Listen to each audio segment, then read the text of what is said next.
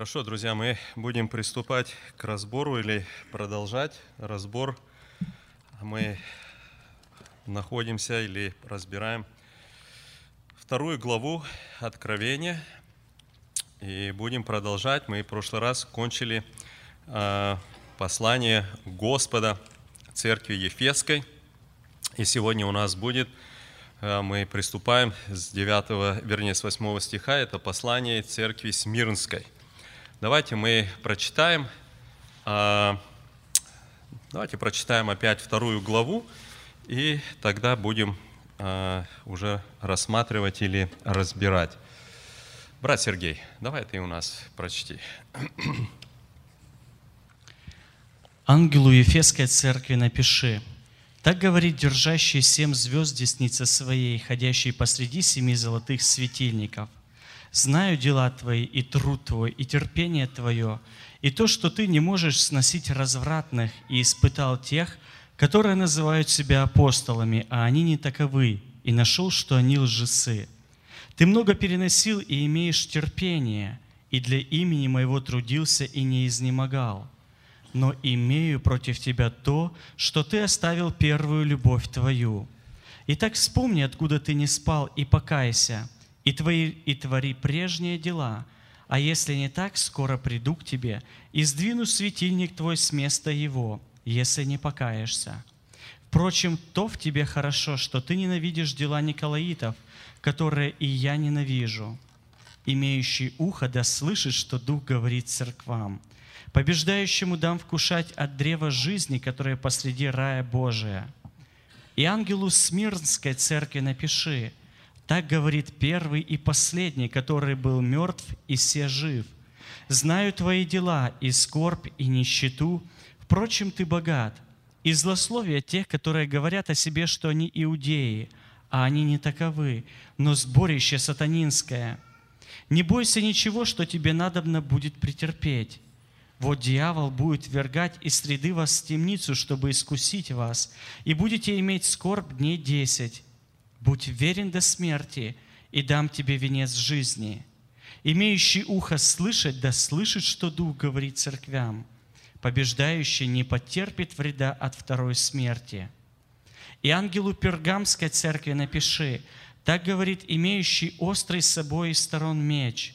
Знаю твои дела, и что ты живешь там, где престол сатаны, и что содержишь имя Мое, и не отрекся от веры Моей даже в те дни, в которые у вас, где живет сатана, умершлен верный свидетель мой Антипа.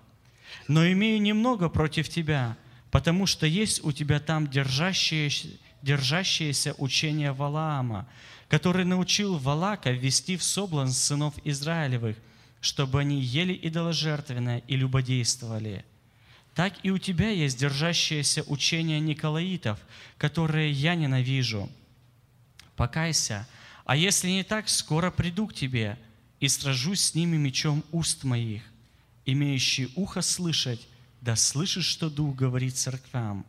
Побеждающему дам вкушать сокровенную манну, и дам ему белый камень, и на камне написанное новое имя, которого никто не знает, кроме того, кто получает – и ангелу Феатирской церкви напиши, так говорит Сын Божий, у которого очи, как пламень огненный, и ноги, подобны халкаливану. Знаю Твои дела и любовь, и служение, и веру, и терпение Твое, и то, что последние дела Твои больше первых. Но имею немного против Тебя, потому что Ты попускаешь жене Иезавели, называющей себя пророчицею, учить и вводить в заблуждение рабов моих, любодействовать и есть идоложертвенное. Я дал ей время покаяться в любодеянии ее, но она не покаялась. Вот я повергаю ее на одр и любодействующих с нею в великую скорбь, если не покаются в делах своих. И детей ее поражу смертью, и уразумеет все церкви, что я есть испытывающие сердца и внутренности – и воздам каждому из вас по делам вашим. Вам же и прочим, находящимся в Фиатире, которые не держат всего учения и которые не знают так называемых глубин сатанинских, сказываю, что не наложу на вас иного бремени, Только то, что имеете, держите, пока приду. Кто побеждает и соблюдает дела мои до конца, тому дам власть над язычниками, и будут пасти их же злом железным. Как сосуды глиняные они сокрушатся, как и я получил власть от Отца моего. И дам ему звезду утреннюю, имеющий ухо слышать, да слышит, что Дух говорит церквам. Хорошо. Хорошо, друзья, вот мы с вами уже просмотрели первую церковь, мы немножко на это обратили внимание, когда говорили вот о Ефесе и говорили о первой любви, которая оставила и так дальше. Но интересно то, что э, прошлое воскресенье у нас э, был брат, гость да, из э, Флориды, Андрей Ремигайло.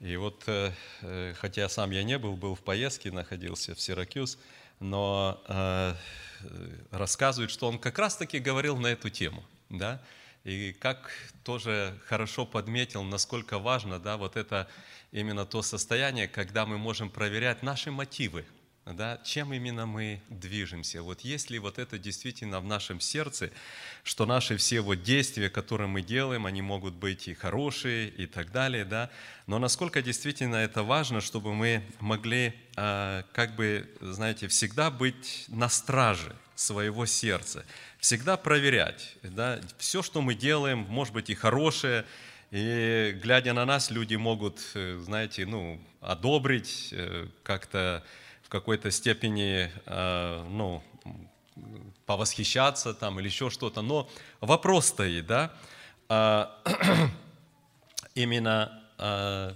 каково наше состояние внутреннее, когда мы что-то делаем для Господа. И вот дальше, смотрите, он говорит с 8 стиха ангелу Смирнской церкви – а, я хотел, прежде чем мы будем говорить непосредственно, хотел немножко тоже как видение такое, посмотрел по вот некоторым материалам. А, интересные такие данные за саму Смирнскую церковь. Вы знаете, очень интересно, что э, сам город Смирна, да, это был довольно-таки а, ну, торговый город тоже, тоже находи, находится на берегу Игейского моря. Сегодня вот что тоже, знаете, очень интересно, мы с вами будем рассматривать, видеть, что этой церкви не было ни одного укора. Если другим церквам какие-то обличения, укор какой-то, этой церкви нету ни одного укора. И знаете, что тоже очень интересный как факт, это то, что вот мы в прошлый раз говорили, да, например, город Ефес, он сегодня не существует, его нету, да. А голос, э, город Смирна тоже находится на гавани, тоже в Эгейском море, тоже торговый город и так дальше. Да? Но он существует, это большой город по сегодняшний день. Он находится в Турции, и этот город сегодня, э, название его Измир. Если кто на карте там посмотрит или еще что-то, да, это и есть Смирна.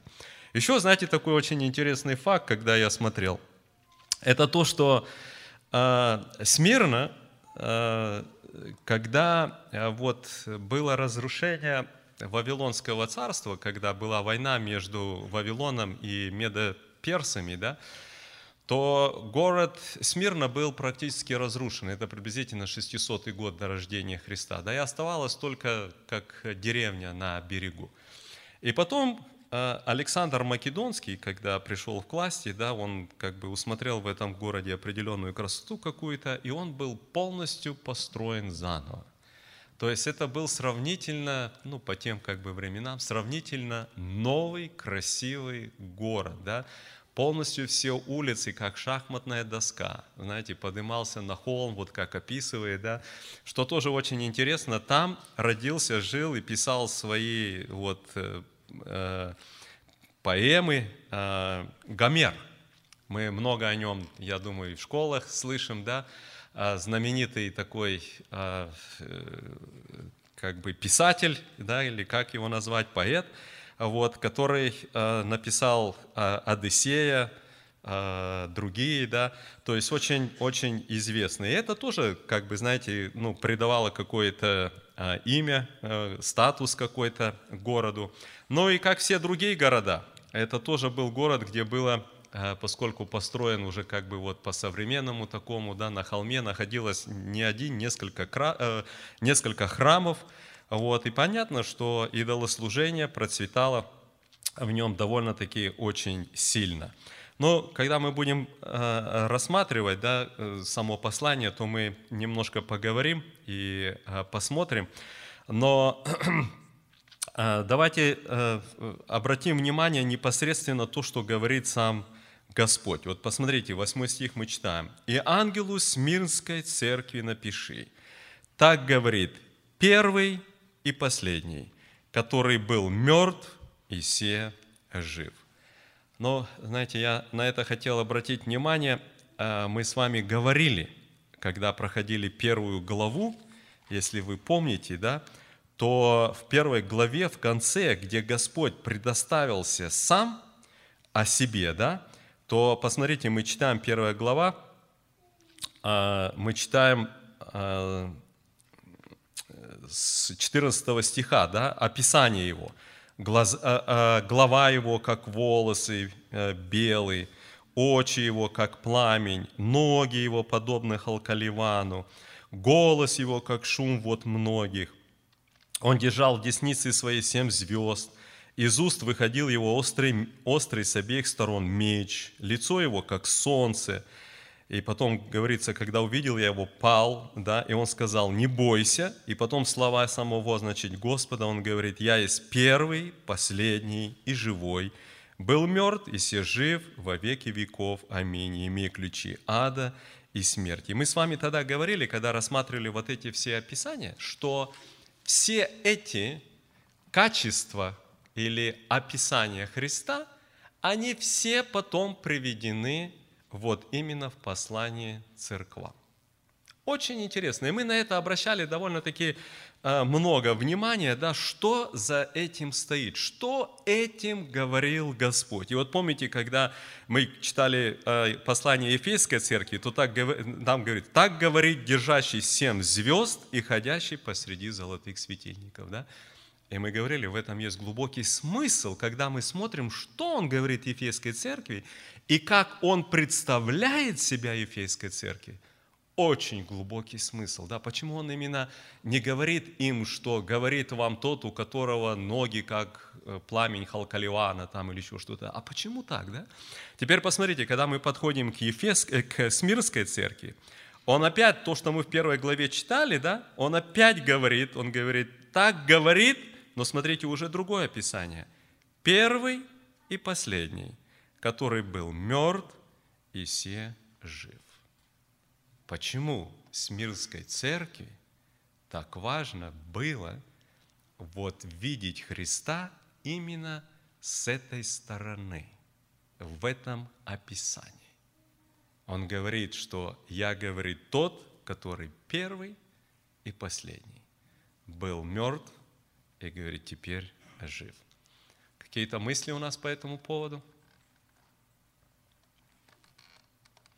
Давайте так, раз у нас пока мыслей по этому поводу нету, может быть, мы давайте оставим это на подальше, потому что когда мы будем смотреть, что он им говорит, может быть, для нас станет ближе вот именно его представление этой церкви. Давайте мы посмотрим дальше. Девятый стих. «Знаю твои дела и скорбь, и нищету, впрочем, ты богат и злословие от тех, которые говорят о себе, что они иудеи, а они не таковы, но сборище сатанинское. Посмотрите, друзья, хотелось бы, чтобы мы здесь немножко порассуждали и обратили внимание. А, посмотрите, он говорит в первую очередь, да, говорит, «Знаю твои дела».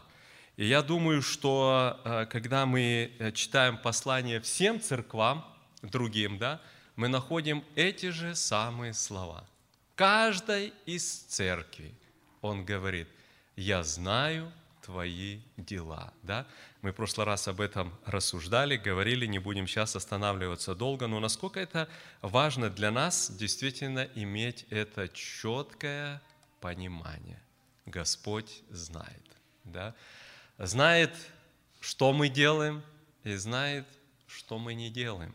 Он это знает, да? знает наше служение, знает наше э, нерадение, знает там, где мы спотыкаемся, знаем, Он все знает, Он так прямо и говорит, знаю твои дела, да?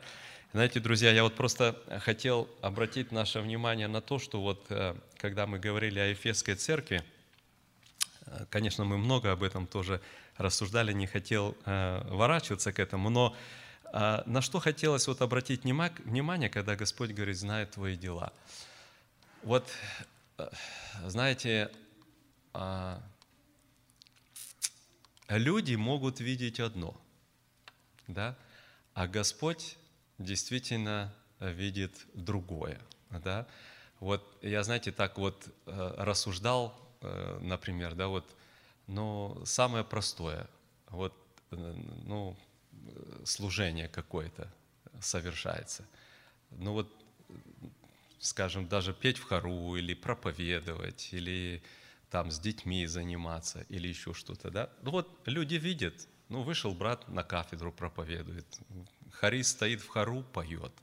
Да? И мы видим, и мы думаем, хорошо, а, как бы, да, вот видим э, э, служение, видим брата, думаем, ну, все нормально, да.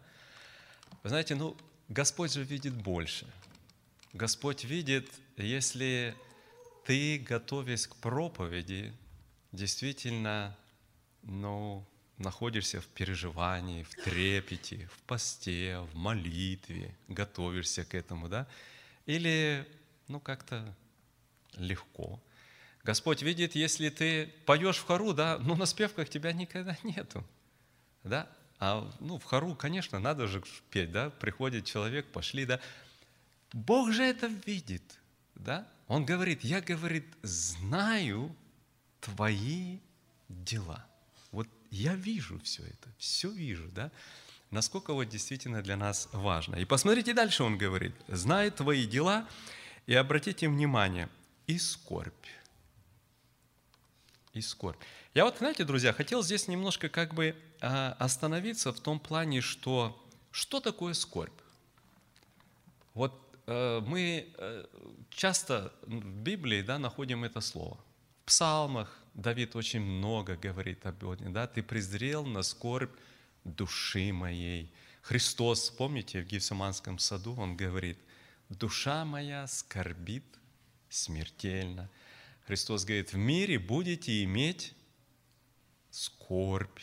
Да, это Он нам говорит, верующим и так дальше. Да? Что это такое вообще-то, друзья? Вот Он говорит, знаю твою скорбь. Как вот мы это понимаем? Еще громче. Душевные переживания. Хорошо. Сильные переживания. Как еще мы это понимаем, друзья? Переживания связаны непосредственно с гонениями, да? Еще? Но вот, вы знаете, интересно, друзья, вот Давид, например, когда мы читаем 38-й э, псалом, да, там ясно, понятно, что у Давида была болезнь какая-то. Да? Он говорит, что вот, э, э, что вся вот внутренность моя, да, вот такая, он говорит о том, что я лежу на одре, ко мне когда приходят, то они только говорят, что вот слово Велиала постигло его и так дальше. То есть явно усматривается, что у него была болезнь. И он тоже называет это скорбь. Когда он молится, говорит, ты, говорит, увидел скорбь, презрел на скорбь мою, да, 39-й псалом. То же самое, да, вот очень удивительно, что это действительно касается Э, именно вот переживаний чисто таких, ну, будем говорить, физических, да, не обязательно, что за гонение. И он говорит об этом тоже как скорбь. Я, вы знаете, друзья, почему об этом говорю? Я как-то немножко вот, ну, тоже, когда смотрел, а, обратил а, внимание на вот это слово, как-то хотел немножко больше как бы понять, да, и вот слово такое греческое стоит «флипис», а, вы знаете, если его дословно перевести с греческого языка, то значение, знаете, немножко такое, даже бы я сказал, как-то трудно себе представить. Да? Это сломаться под тяжестью. Вот когда мы говорим о переживаниях, да, мы всегда говорим как раз о том, чтобы не сломаться. Не так ли, да? То есть выстоять, как-то устоять и так дальше, да? Вот слово «скорбь» имеет значение немножко гораздо, ну я бы сказал, более тяжелое. Это не, не, не, не сломаться, а наоборот сломаться сломаться под тяжестью. Это на самом деле, вот я так думаю, все переживания, ну, вернее, все, кто говорили, да, а сильное переживание, душевное переживание и так дальше, да, но выражается вот в этом. Я думаю, друзья, а, многим из нас, наверное, в нашей жизни приходилось испытывать, знаете, разные уровни, наверное, да, переживаний. По-разному.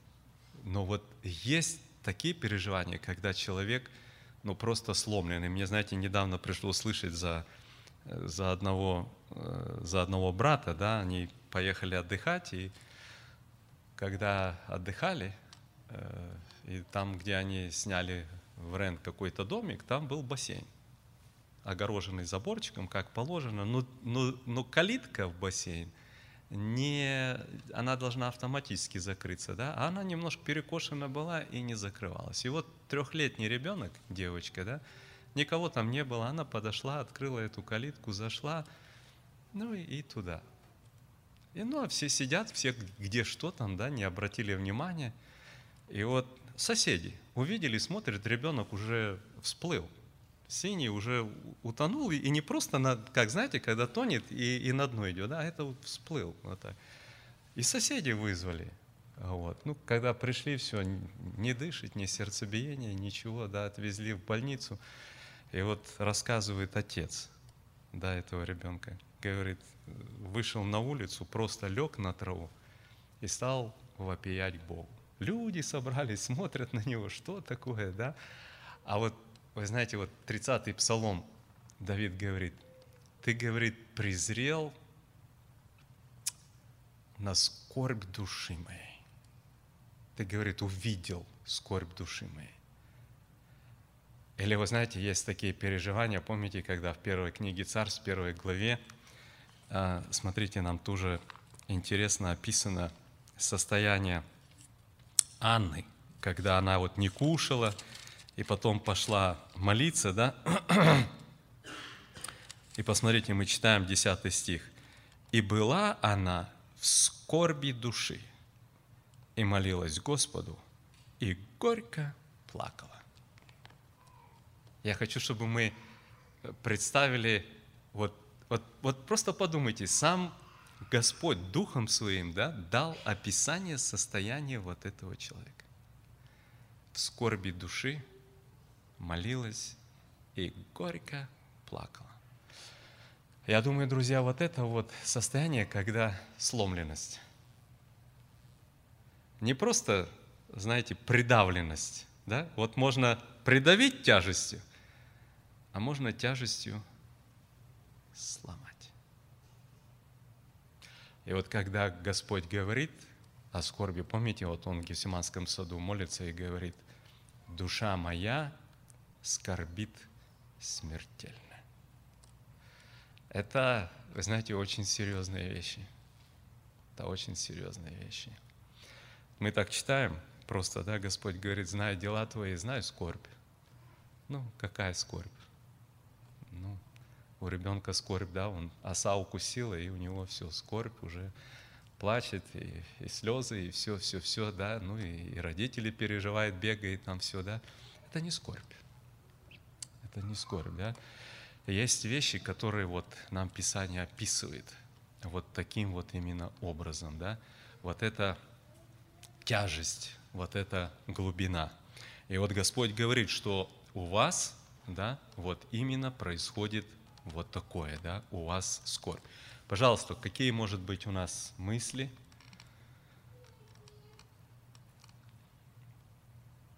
Хорошо, давайте посмотрим дальше. Церковь находится в таком положении, да, знаем скорбь. Дальше он говорит, и нищету, Знаем, знаю, говорит, твою нищету. Друзья, ну давайте я тоже хотел, вы знаете, вот, ну кажется, такие слова общие. Как мы понимаем слово нищета? Вот Господь говорит, блажены, нищие духом, да? Как мы понимаем слово нищета? Пожалуйста, что это такое?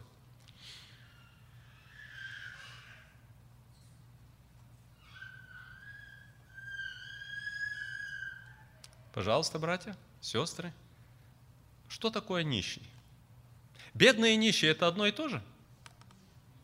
А? Ну, пожалуйста, как, как, как, как мы понимаем нищий? Полная пустота. Да? Как еще? Пример нищеты. Угу. Только давайте мы немножко с микрофоном, а то очень плохо это очень плохо слышно, да? Еще раз, да, пожалуйста. Нищий человек не имеет никакого имущества, живет на подаяние других. А бедный человек имеет только недостаток в чем-то.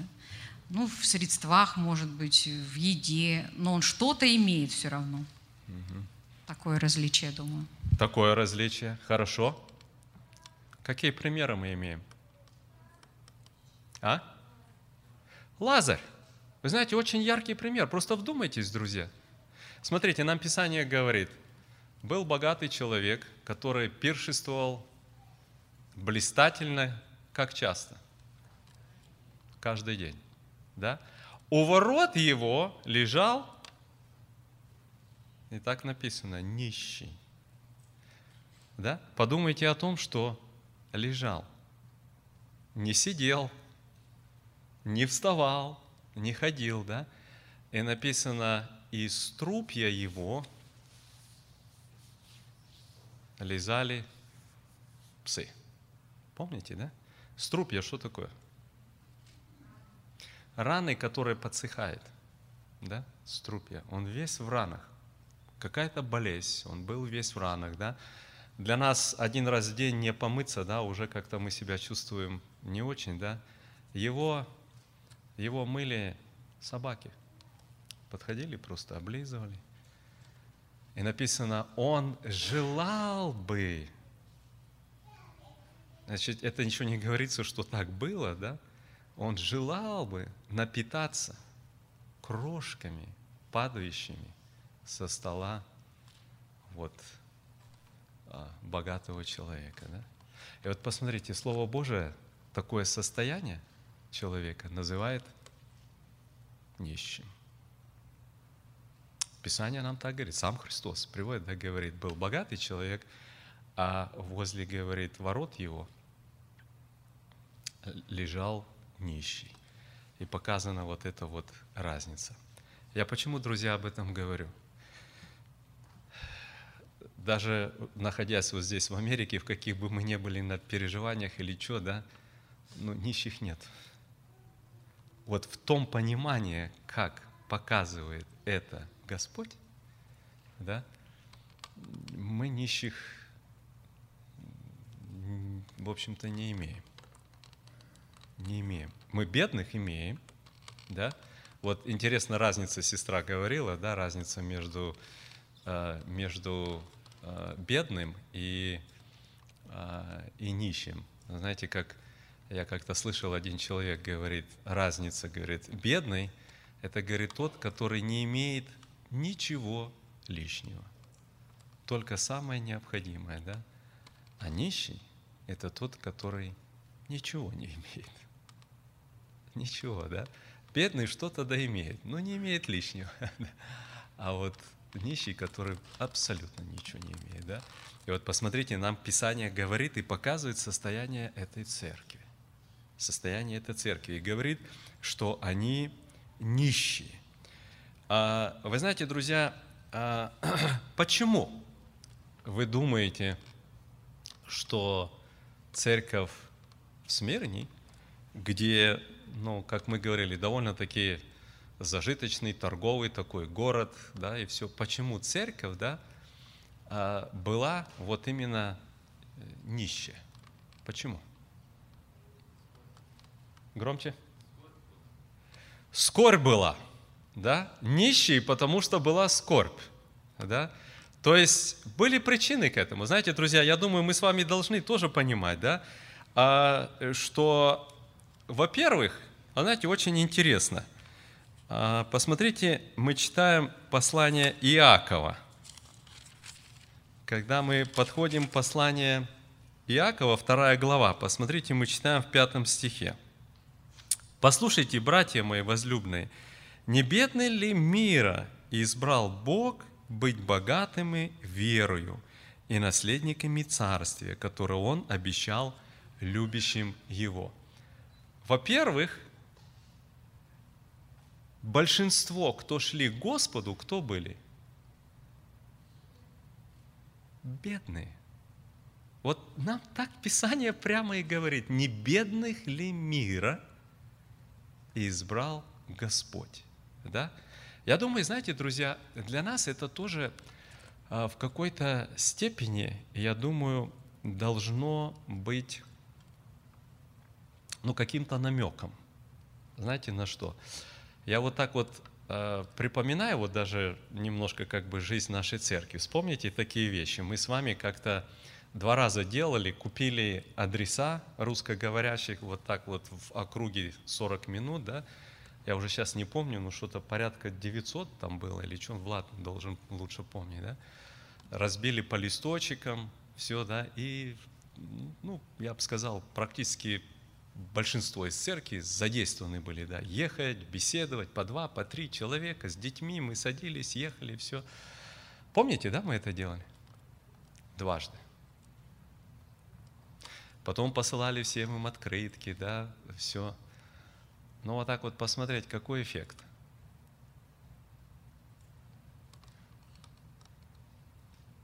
Ну вот так просто вдуматься.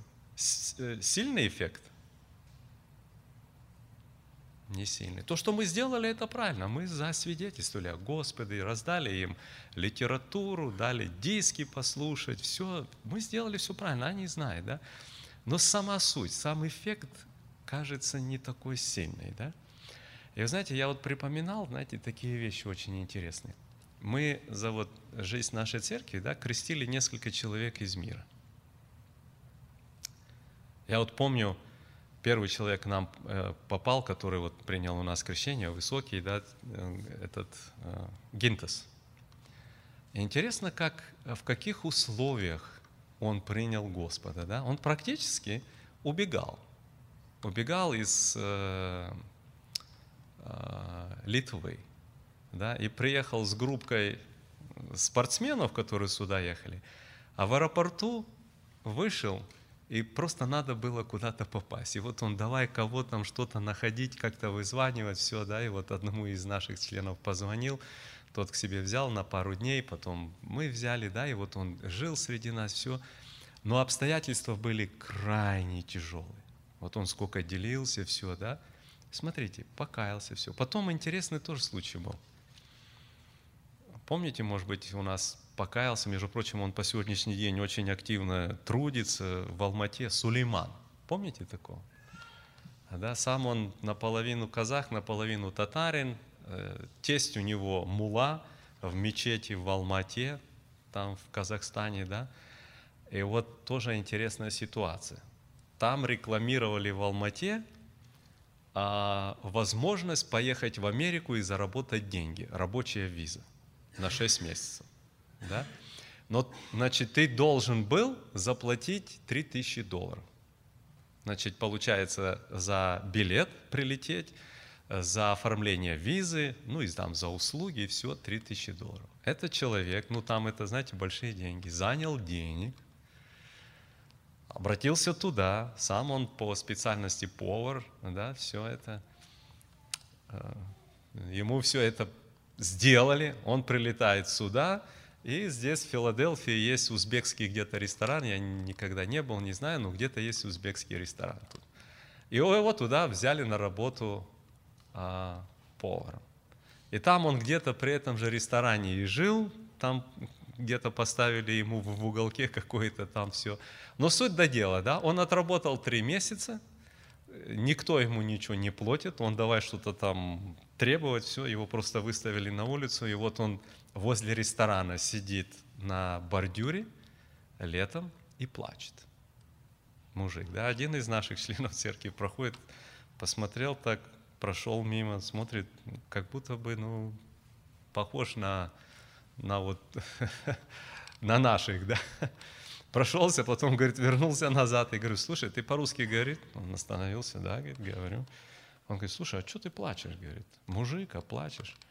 Ну, тот что-то начал, говорит, да не надо плакать, ты же мужик, ну как-то же решим вопросы, что ты туда-сюда, да? Ну, короче, подхватил, привозит к нам домой. Говорит, слушай, вот на улице нашел его человека, сидит, плачет. Я говорю, ну, давай, пускай у нас посидит, поплачет. Все-таки лучше, чем на улице. Ну, пустили его, да, вот он стал, все. И вот в таких условиях, да, в таком переживании человек открытый был к тому, чтобы принять Господа. Принял Господа, принял крещение, да, касту, с другими мы можем приводить, да, вот, ну, сама суть – Заметьте, какая-то в этом есть закономерность. И Писание это показывает, да, и говорит, не бедных ли мира избрал Господь. Когда человек находится в тяжелых условиях, в переживаниях, он более открыт к тому, чтобы воспринять вот, знаете, благодать Божию он более открыт к этому. А тот человек, который, знаете, уже устроился и все хорошо, ему как бы ничего и не надо. Да? Почему вот у нас э, вот в пятницу, воскресенье у нас в гостях тут свадьба, в собрании у нас не был, но в гостях у нас дома остановился был Михаил Андреевич Савин. И вот он, э, брат мой из Массачусетса тоже, да, ездили, они в Кубу ездит сейчас. Они говорят, такое пробуждение там идет, такое пробуждение, говорит, церкви. Приезжает, говорит, вот просто раз приехал, второй раз, прям растут церкви, такая жажда, да. Но, говорит, приезжаешь, это же, говорит, вообще, говорит, вы там, говорит, думаете, Мексика или еще что-то, говорит, вы такого не, не видите, да. Говорит, галлон молока по карточку на семью на неделю. Все, больше нету, да. Машин, говорит, если проедет, вау, говорит, это такая, говорит, там, такая редкость, говорит, а так, на лошадях, брички, ну, говорит, куда нас вести там, да, говорит, махнули там, что-то взяли, заплатили, на бричку посадили, повезли. Вот вот такие условия, да. Но, говорит, люди, говорит, просто жаждут. Завезли, говорит, с собой, распределили на группу тысячу Евангелий, да, так там, говорит, люди просто плакали, говорит, да. Это такая радость, Евангелие привезли на испанском языке, да. То есть вот такая жажда, вот такая жажда, да, но условия. Какие условия? Не бедных ли мира? И вот он здесь говорит. Хорошо, какие у нас еще мысли, друзья, по этому есть? Смотрите, дальше он говорит. И нищету. Впрочем, говорит, ты богат. Ну, я думаю, мы понимаем, да? Богат как? Духовно, богат верой, да? И посмотрите дальше, он говорит.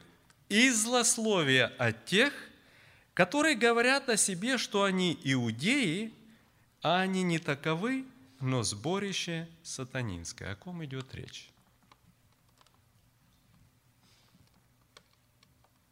О ком идет речь, друзья? О злословии от этих людей –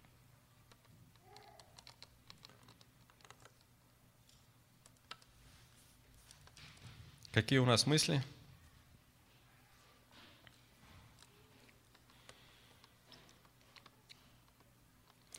Я, знаете, хотел, что интересно, прочитать, как оно звучит, вот это место, даже по-английски перевод. Послушайте внимательно. And the blasphemy by those who say they're Jews and are not, but are a synagogue of Satan. Synagogue of Satan. Синагога сатанинская.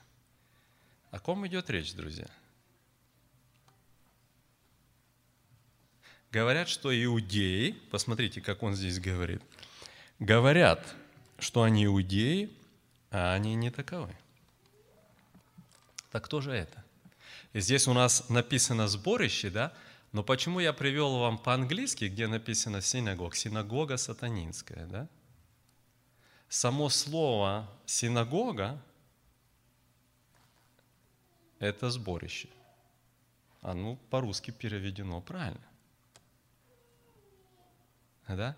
Но он говорит, что они говорят, что иудеи, а они не таковы. О ком речь, друзья?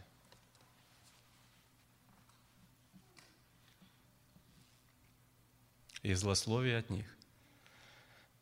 Ну, пожалуйста, друзья, братья. Давайте, давайте, пожалуйста, микрофон дайте, Виктор Андреевич.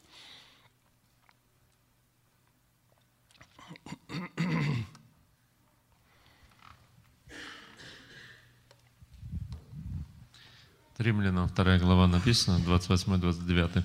«Ибо не тот иудей, кто таков по наружности, и не то обрезание, которое наружно по плоти, но тот иудей, кто внутренний таков, и то обрезание, которое в сердце по духу, а не по букве. Ему и похвала не от людей, но от Бога». Я думаю, что это люди, которые и гнали, может быть, настоящих христиан, эм, считая себя верующими по закону, и иудеями считая, и от этих и скорбь от них была, Э, настоящим христианам. Вот римлянам это и объясняется, кто настоящий иудей. Угу. Хорошо, хорошо, друзья, да? Очень хорошо. Я просто хотел, знаете, привести некоторые примеры. Вот посмотрите, в Деянии апостолов мы находим несколько очень удивительных таких э, э, примеров. Вот в 13 главе описано событие в Антиохии Писидийской. А здесь мы видим, Варнава и Саул пришли, когда было вот первое миссионерское э, путешествие. И посмотрите, мы читаем 49 стиха. «Слово Господне распространялось по всей стране, но иудеи, подстрекнув набожных и почетных женщин и первых в городе людей, воздвигли гонения на Павла и Варнаву и изгнали их из своих пределов». Кто это сделал? Иудеи. Посмотрите дальше, мы с вами опять-таки читаем Деяния апостолов, когда мы читаем следующую главу, 14 главу. Посмотрите, Павел приходит в Иконию, и вошли они в иудейскую синагогу. Написано, а неверующие иудеи, второй стих, возбудили и раздражили против братьев сердца язычников – Пятый стих. «Когда же язычники, иудеи со, со своими начальниками устремились на них, чтобы посрамить и побить их камнями», ну и так дальше, да, написано, что они ушли. Посмотрите еще тоже. 14 глава, 19 стих, они прибывают э, в город Листру.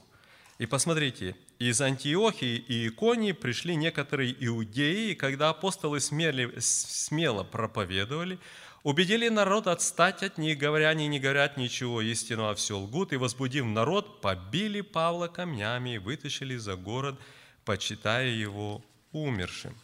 Посмотрите следующее место. 17 глава мы читаем, 5 стих Деяния. Здесь апостол Павел э, приходит в Фессалонику. И мы читаем, но уверовавшие у иудеи, но не уверовавшие иудеи, возревновав, и взял с площади некоторых негодных людей, собрались толпою и возмущали город, и, приступив к дому Иосона, домогались вывести их к народу, ну и дальше события. Кто все это делал? И посмотрите, мы не раз читаем слово «синагога». Да? Люди собираются, вот, э, знаете, они всегда говорили о себе как, как собрание народа Божьего, да, вот они собираются как народ Божий, но использует вот, вот это, да, на зло. На зло. И посмотрите, тогда, когда религия делается как орудие зла, ну, знаете, это ужасно. Это, это мне кажется, ужаснее, чем, чем вот просто когда вот люди делают зло. Это, это, это еще ужаснее. Вот сколько вот когда мы читаем, да, сколько совершалось зла под вот видом каких-то религиозных таких вот, ну, даже вот, знаете, вот интересно, что я думаю, а, И по сегодняшний день, когда вот где-то разговариваешь там с евреями, а, то мы часто слышим, да, о крестовых походах, да. А как? Это же вот христиане, да. Ну, понятно, мы говорим, что это невозрожденное или еще что-то, но подумайте, да, под видом или под прикрытием религии совершаются иногда страшные вещи. Страшные вещи делаются, да. И вот здесь происходило именно это. И посмотрите, как на это смотрит Господь. Он говорит, это синагога или это собрание не Божьего народа, а это собрание сатанинское. Посмотрите, какое, это же не просто человек говорит слова, да? Это слова Господа, он говорит, а сборище сатанинское. Сборище сатанинское, да?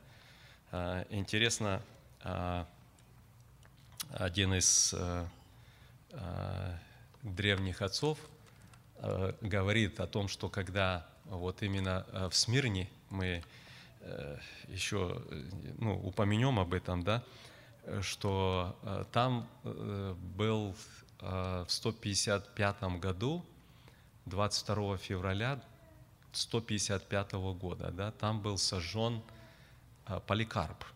Знаете, есть даже вот э, книги древних отцов, да, и есть книга Поликарпа. Это был практически, но а, следующий епископ после а, Иоанна, апостола Иоанна в Смирне. Помните, мы говорили, что Иоанн э, вот в Ефесе в основное время как бы прожил, но он ответственный был за вот этот регион, да, после него принял это служение Поликарп. И вот в 55 году его сожгли в возрасте 86 лет. И интересно, что там тоже описывается, что были вот такие вот стычки с иудеями, да, а, когда вот, знаете, они говорили, что это Бог. И вот интересные знаменитые слова. Он говорит, тот, кто для вас Бог, для меня дьявол. Это его слова. Тот говорит, кто для вас Бог, для меня дьявол. И вы знаете, ну и так вот я как-то взял, ну как прочел, думаю, ну это так как бы резко сказать, да?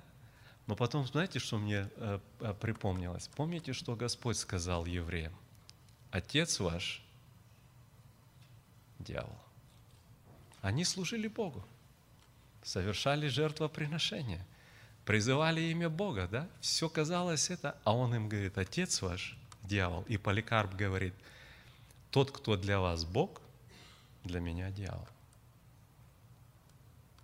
Вот посмотрите, друзья, да, и в этом действительно есть определенное дерзновение, да, когда, когда вот, ну, когда вот что-то вот такое происходит, и люди это говорят. Помните, как Христос говорит, будет время, когда будут убивать вас, и что думать? Что этим служит Богу. И знаете, что, друзья, тоже очень интересно, что а, именно Христос, да, говорит это о последнем времени. То есть еще будет такое время, когда верующие верующих будут предавать, истреблять, убивать. Это еще тоже будет. И будут это делать, да, и будут говорить, да, это чересчур там а, как это, консервативные, забитые там или еще что-то. Знаете, мне так интересно было, мы э, в Сиатле как-то были на одном общении, и тоже такое хорошее, сильное общение было, и потом мы в машине едем, а, Андрей Чумакин, э, Сергей Петрович Марченко, я, еще там один брат, и как-то мы берем и рассуждаем а вот э, как-то о всем, что происходит, что такое вот общение, и как это вот, что время последнее, все. И знаете, мне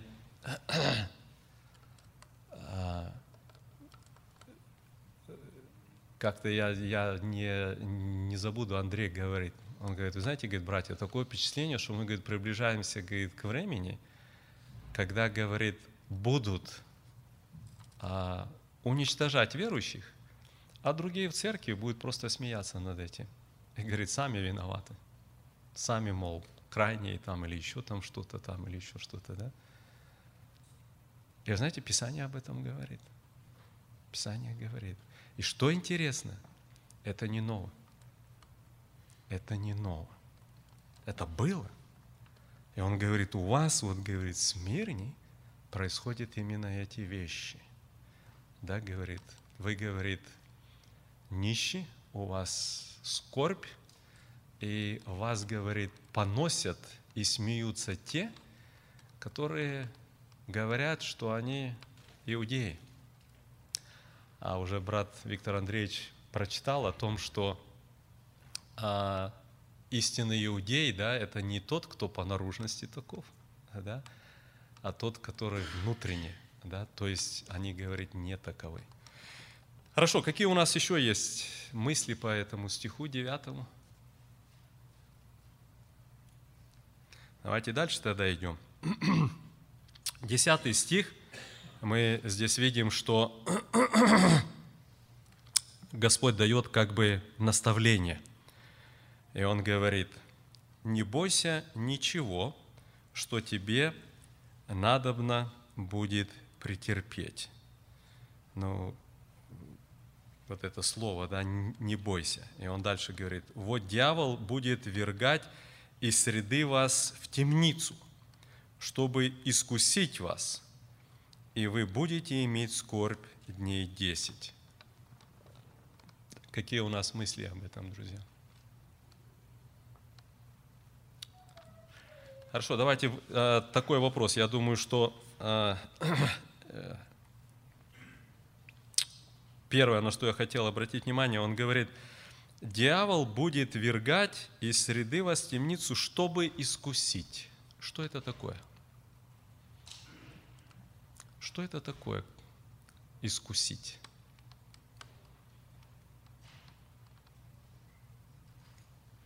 Он говорит, это будет происходить, потому что, говорит, это будет позволено дьяволу делать, да? И цель, это, говорит, искусить. Что это такое, друзья?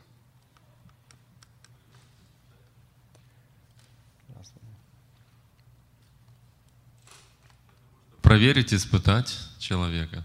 Потому что Христа искушал, написано искушал, значит и здесь тоже искусить, проверить, как поведет себя. То есть реально, друзья, да, речь идет об искушении, да, и цель для того, чтобы испытать человека, да. И вы знаете, друзья, вот в том, что вот Виктор Андреевич говорит, в какой-то степени есть как бы ответ даже на вопрос о том, что для чего это допущено. Вот посмотрите, сам Христос, зная все это наперед, да, Он говорит, это будет. Но но, но, но не в руках ли Божьих все это? Не в руках ли Божьих, да? Он говорит, это будет. Зачем? Зачем? Я, вы знаете, друзья, хотел обратить ваше внимание вот на что. А, когда мы говорим об испытаниях или об искушениях, а, ну, больше, наверное, даже как об испытаниях. Вот подумайте над таким вопросом.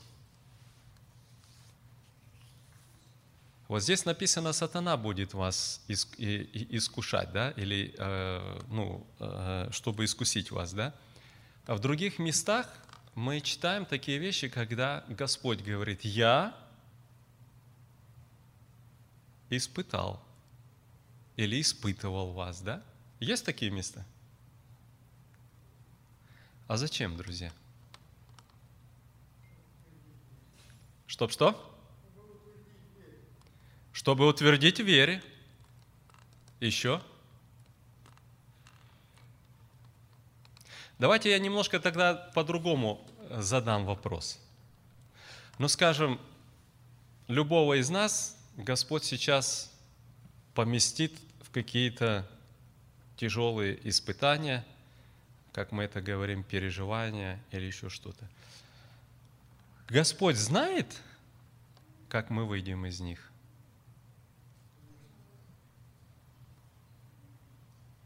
А зачем проверять? Испытания мы знаем, что такое, да? Вот сделали телефон, прежде чем его пустить, да, его возьмут, бросят на пол. Зачем? Чтобы испытать, проверить, да?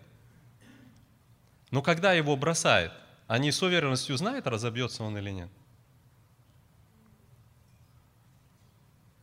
А?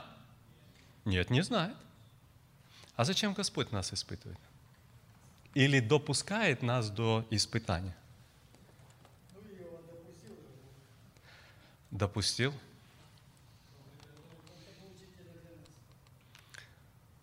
То есть сугубо для того, чтобы мы немножко научились от- из этого. Хорошо, вот такая мысль, что кто-то из нас проходит через испытания, другие учатся этому, ну, на, на этом примере. Другие мысли? Микрофон дайте, там сзади, у кого микрофон? Это уже все. У нас что, один микрофон только? А, ну так возьми, скажи, плохо слышно сюда. Для самого человека. Собственно, суть э, испытания, там, э, как мы бы это ни называли, или Бог допустил сатане искусить, э, попытаться ввести в грех или искушение какое-то создать, э, привлечь человека вот, э, к тому, чтобы он свернул на неправильный путь. Или это мы называем Бог испытание делает. Как бы мы ни называли, но суть того, что человеку самому, собственно говоря, когда верующий человек проходит э, как бы это, то больше всего он, первое, что он видит, что он вообще никто без Бога. И он не то, что там искушение или испытание, он самого себя начинает бояться, сколько в нем всего от Адама-то. Вот. И он, когда проходит это, то для самого него, ну и правильно, и э, кто там в семье есть или это, тоже будут учиться из этого, братья, сестры, и так э, как бы э, это для пользы, это не то, что Бог не знает, это для нас самих, чтобы мы себя хоть чуть-чуть узнали, чтобы мы, если мы, как это, э, если думаешь, что ты стоишь, берегись, чтобы не упал. Это не потому, что э, он обманывает, что он стоит. Он на самом деле где-то может там и духовный возраст определенный имеет, и уже какие-то прошел испытания. Но каждый раз мы должны понимать, что без Бога мы ничто. Хорошо, то есть это э, практически для нас, чтобы не, не, не возгордиться, чтобы в смирении было, были и так дальше. Еще, друзья, какие еще мысли? Пожалуйста, брат Олег. Нам знакомый стих, мы его часто слышим из проповеди. Второзаконие, 8 глава, 2 стих. «И помни весь путь, которым вел тебя Господь, Бог твой, по пустыне, вот уже 40 лет, чтобы смирить тебя, чтобы испытать тебя и узнать, что в сердце твоем, будешь ли хранить заповедь его или нет». Получается, Бог не знает, что в нашем сердце. Получается, что Господь делал это для того, чтобы, Он прямо говорит, узнать? Значит, Он не знал это? Или как? Пожалуйста, да, микрофон. Сейчас, Минуточку сейчас. Не, не, ну, чтобы все слышали. Каждому человеку в жизни дано какое-то испытание, не только будучи верующим. Я вот помню свое состояние да, до уверования. Бог меня часто испытывал, я прошел хорошие испытания в жизни. Но я только осознал их тогда, когда я уверовал, когда я начал перетирать всю вот эту систему. Почему так случилось в жизни моей, да? Я жил в городе, потом переехал в другое место, думаю, там как бы пользовался хорошими льготами и все, но я, создалась такая обстановка, что мне надо было уехать. Но когда я уверовал, я понял, в чем суть всего этого происходящего было. И вот так теперь э, с разных симптомов э, Библии берем, как вот и брат прочитал, с Ветхого Завета, да, испытание было человеку, да, евреям пройти, когда они шли с порабощения, возвращались. Это нам, для нас сегодня стал уроком, для того, чтобы мы понимали, что Бог ведет до какого-то именно места к тому, чтобы тогда сказать, что стоп, ты уже пришел. Ты испытан, и ты и прошел этот весь тернистый путь, но ты выдержал это. Это были твои испытания, чтобы тебя утвердить в вере, и чтобы ты узнал, что ты именно находишься в том сознании веры, которое Бог тебе испытывал. И ты понял, что ты сделал все доброе для того, чтобы все этот путь пройти. Понимаете, это как бы э, по жизни можно найти много моментов, те, кто бы и Библия подводит их этими итогами, где мы находим праведности в том, что народ, вот и еврейский, это стал нам уроком для того, чтобы понять и испытания и сопоставить их своими фактами. Это как раз тот вывод можно сделать самому. Хорошо, хорошо, друзья, да. На самом деле Господь ведет и, правильно не только нас, но и неверующих людей, да, у них тоже создаются сложности, переживания, трудности, да, и так дальше. Это, это, это, это точно, да. И что-то в сердце человека происходит в эти моменты, да. И Господь смотрит, смотрит, как, как человек ведет. Даже тот человек, который неверующий или еще что-то, да. Вот интересно, друзья, сколько раз нам приходилось читать свидетельства людей, которые пришли к Господу, да, которые оказались, оказывались в крайне сложных обстоятельствах, и они что делали тогда? Искали Бога, взывали. Потом все налаживалось, они забывали вроде бы, да, но не забывали. Да?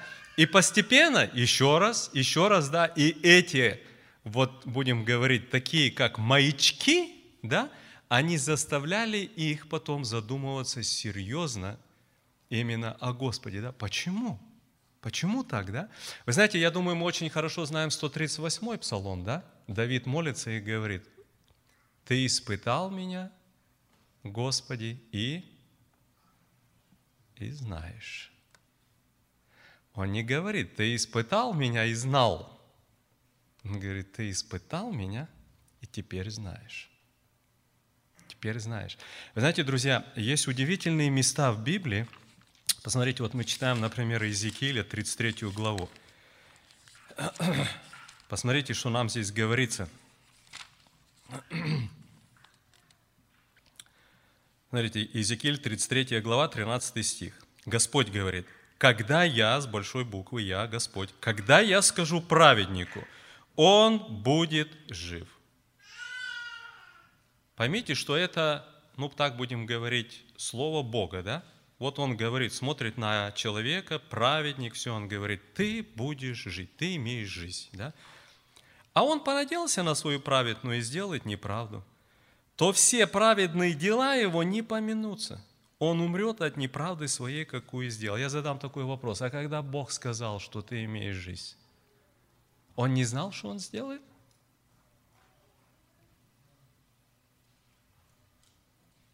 Или, или читаем дальше. «Когда скажу беззаконнику, смертью умрешь». Все, приговор. А мы читаем, «А он обратится от грехов своих и будет творить суд и правду». И здесь перечисляется, что он будет делать, да? Ни один из грехов его, какие он сделал, не поминутся ему. Он стал творить суд и правду, он будет жив. Господь в своем приговоре ошибся?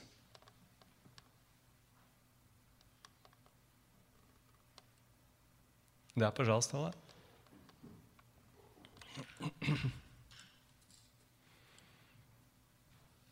В наших рассуждениях мы как-то часто пытаемся одним ответом захватить настоящее, прошлое и совершаемое действие. И нам вот в этих случаях надо просто ограничиваться. Что имею в виду? Что получается, когда Бог говорит о состоянии человека, Он говорит на тот момент – и как человек будет оставаться именно в том моменте. И если он говорит, например, что он праведник, то он имеет в виду, что вот в таком состоянии, в каком ты есть в данный момент, если ты вот так вот сохранишься, ты и будешь праведником. Но получается, человек делает следующий шаг, он уже дальше действует и э, дает, получается, э, уповает на свою праведность. Это уже следующее действие, которое он совершает после этого. Получается, если человек остается в том состоянии, в котором Бог сказал про него, и продолжает то же состояние, которое было, не изменяет его, в одном, ну, в негативном или в отрицательном э, положении, то получает то слово правильно. Но если человек делает что-то э, вопреки этому, то получается оно изменяет автом. Это как кто-то мне дает контракт и говорит, вот это контракт в силе, а я беру и разрываю его. Но если я его разорвал, тогда контракт-то не в силе уже, его уже нет, не существует, потому что я его уничтожил. И хотел просто на вопрос израильского народа и испытание, получается, сердца народа. Это тоже на тот момент было известно Богу, и я никак не могу согласиться с тем, что это могло быть ему как-то неизвестно, и ему требовалось какое-то испытание для того, чтобы он увидел сердце человека – по-моему, мы об этом уже рассуждали несколько раз, где мы говорили о том, что Бог, зная состояние человека, часто во, во всех этих переживаниях, испытаниях, использует это больше как что-то, чтобы указать человеку на его состояние, потому что человек сам не видит свое состояние, пока он через него не пройдет. И почему Бог говорит, что Он делал это для того, чтобы испытать человека и узнать сердце его, это не для Бога, чтобы узнать, а чтобы ему, зная уже какое сердце, можно было это показать народу. Потому что в других же местах Бог пишет, знаю я сердце народа этого, правильно? Бог уже говорил напрямую, что у него народ, который он избрал, имеет сердце жестокое, жестоковыйный народ, когда он говорил с Моисеем. Там же не написано, что он до этого что-то испытал. Он уже знал. И в тех случаях, когда он говорит, что он испытывал народ для того, чтобы узнать его сердце, это не говорится о том, что Богу это надо было. Мы это все прекрасно понимаем, просто в, той, а, в том обороте речи, который там звучит, оно выглядит как будто не так, как будто что-то противоречивое. А, и для нас важно, чтобы мы в контексте а, пытались это объяснить, а не просто вот в одном выражении или в одном слове и пытаться как-то на этом остановиться. Хорошо, хорошо. Какие еще мысли? Да, пожалуйста, брат Сергей.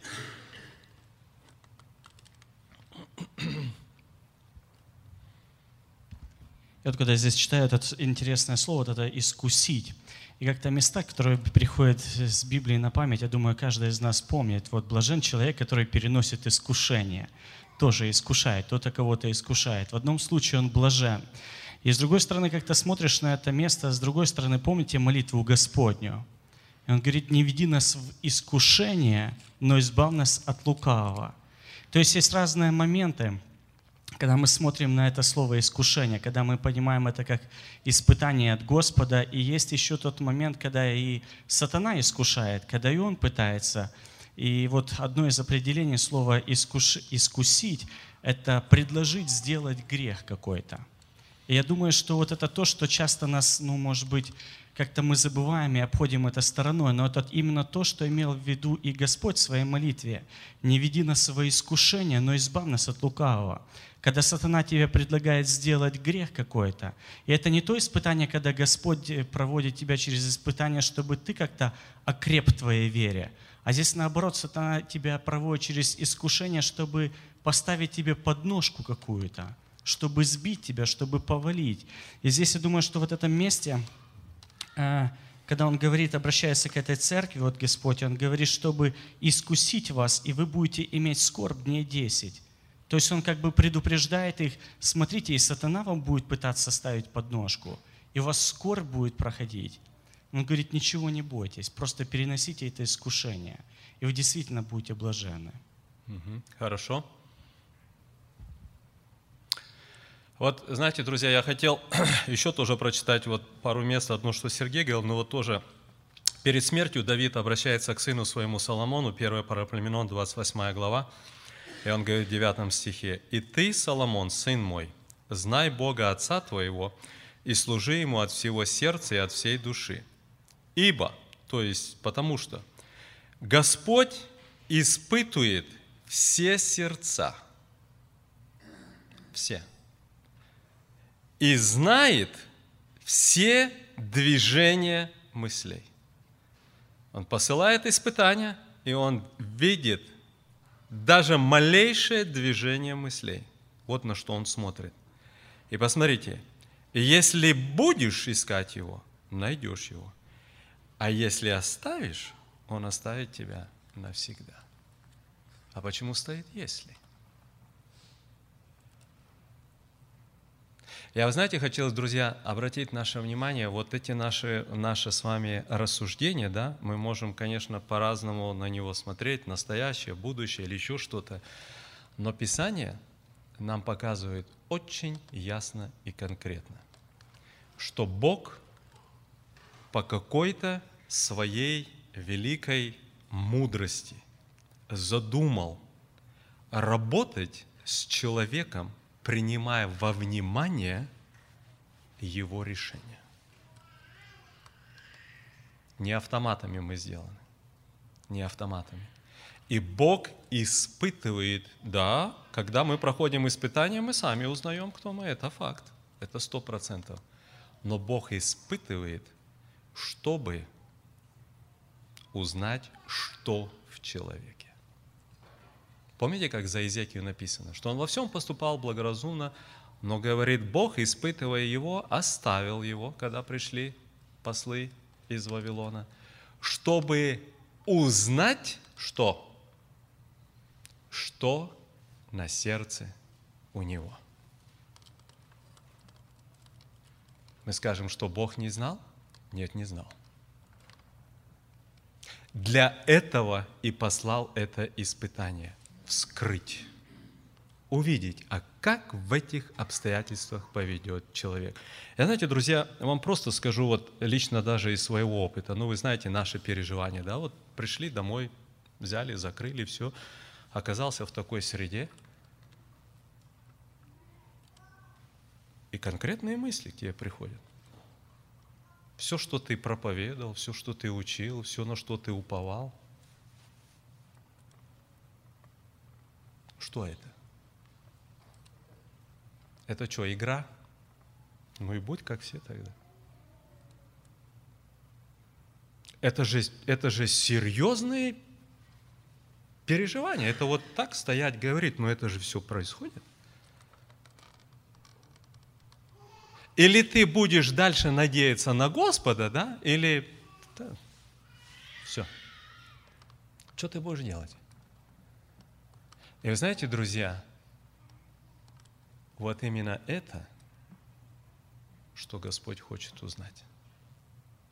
И Он готов работать с человеком. Он готов изменять свои решения. Вот почему кальвинизм не работает, когда мы читаем все эти места. Все, Бог наперед предусмотрел, все видит, знает. Нет. Нет. Он говорит, я скажу. Он даже приговор выносит – он выносит приговор, посылает пророка Исаия, говорит, иди скажи, сделай завещание дому, ты умрешь. Это что, было напугать человека или это был приговор? А не умер?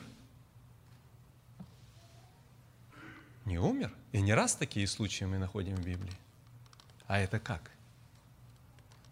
А это как? Или, или слова Бога не вполне серьезны? Конечно, серьезно.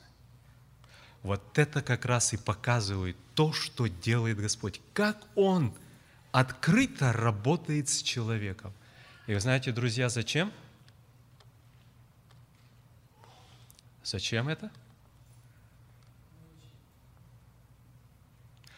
Одно, конечно, нас научить, когда проходим через это, мы, мы, мы на самом посмотрите, как вот Яков говорит об этом вот брат уже приводил это место, да, блажен человек, который переносит искушение, потому что, быв испытан, он получит венец жизни, который обещал Господь любящим его.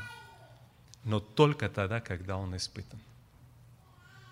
Не получит он венец жизни без того, что он пройдет испытание. Не получит. А знаете почему, друзья? Я помню, я как-то, по-моему, уже говорил здесь, да, я был как-то на одном общении, было как раз-таки рассуждение о том, вот, о предузнании, предопределении, избрании, там все такое. И, знаете, мне очень запало в сердце один старец, брат сидел, все слушал, слушал, а потом встал, и он говорит, друзья, если, говорит, в небе окажется, говорит, хоть один человек, который, ну, будем говорить, силою по вот воле Божией просто вот как бы, говорит, если, говорит, там будут такие люди, И он сказал интересную фразу. Он говорит, представляете, какую армию полицеев надо будет содержать в раю?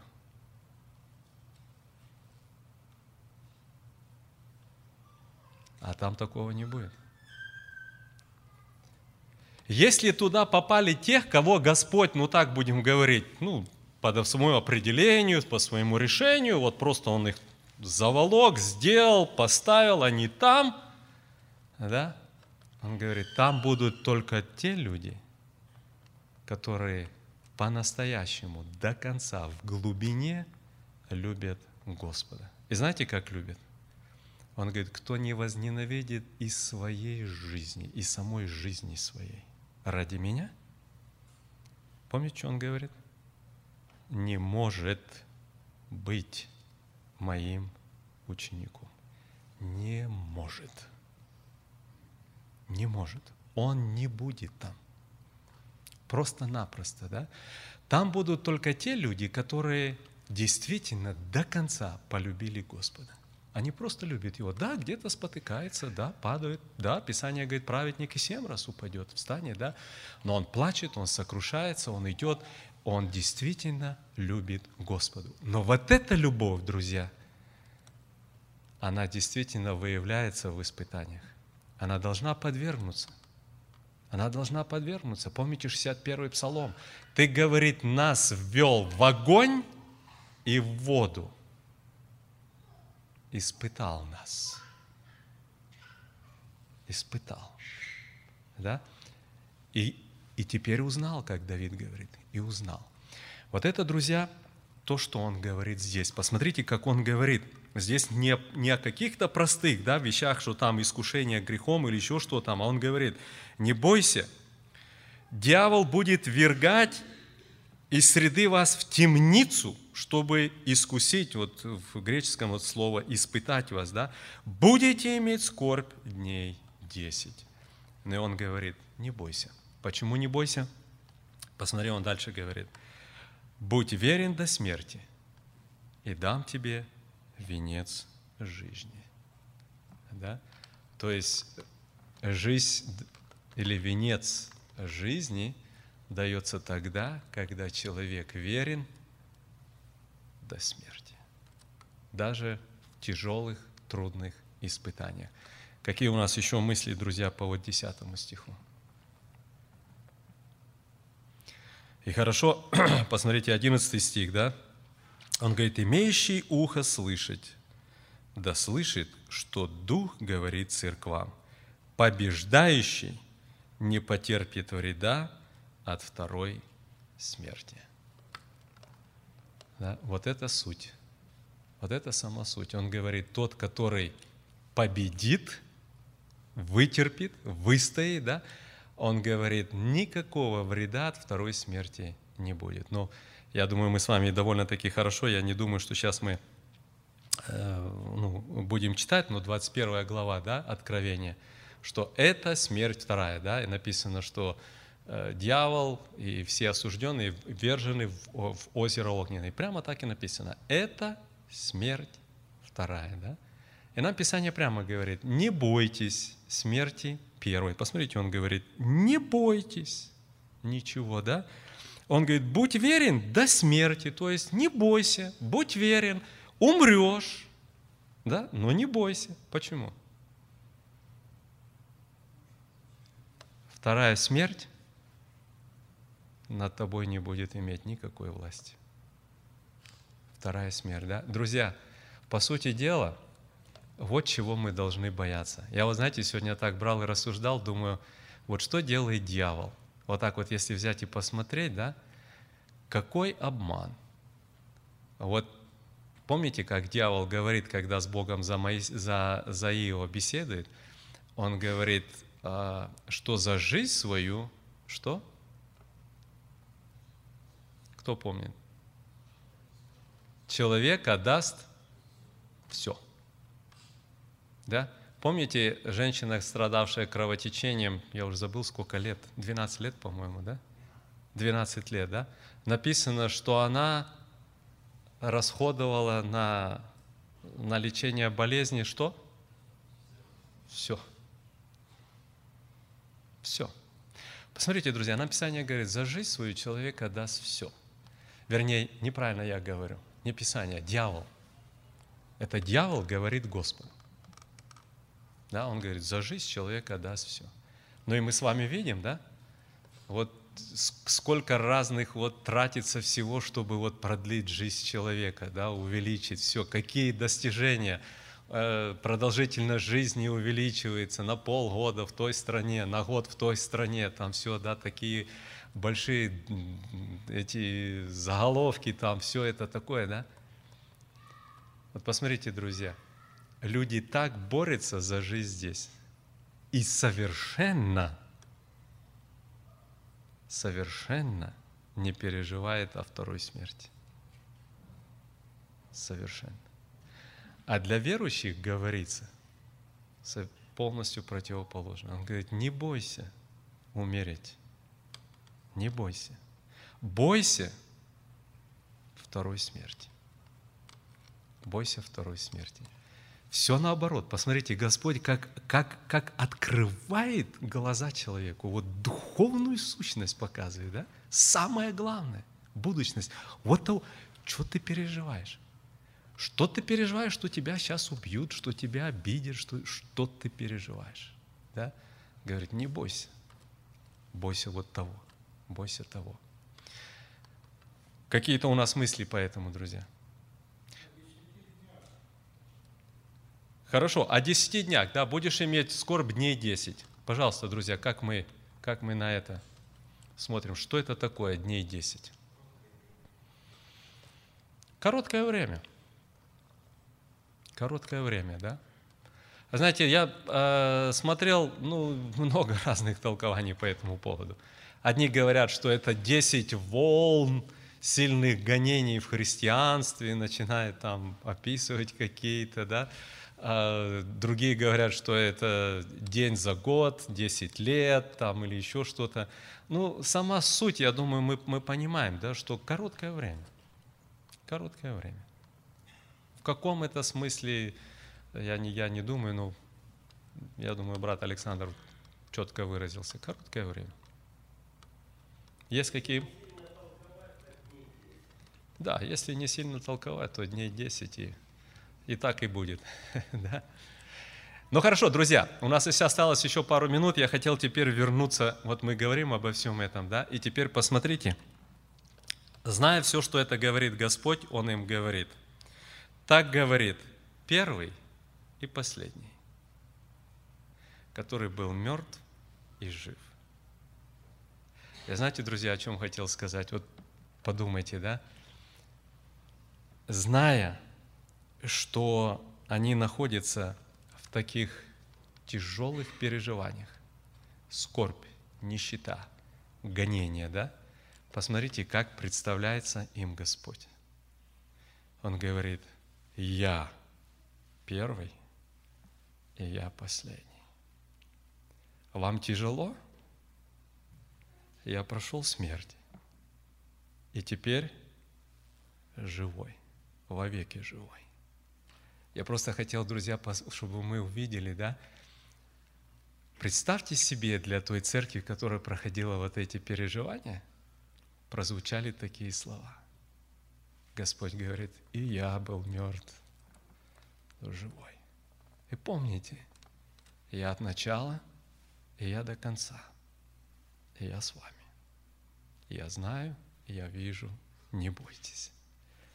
Просто вдумайтесь в это, да, я так скажу, друзья, когда и в нашей жизни будут трудности, вот пророком не надо быть, да, мы все должны пройти трудности и испытания, должны быть испытаны. Но когда мы проходим в испытаниях, помните о том, что Он говорит, «Я есть первый и последний».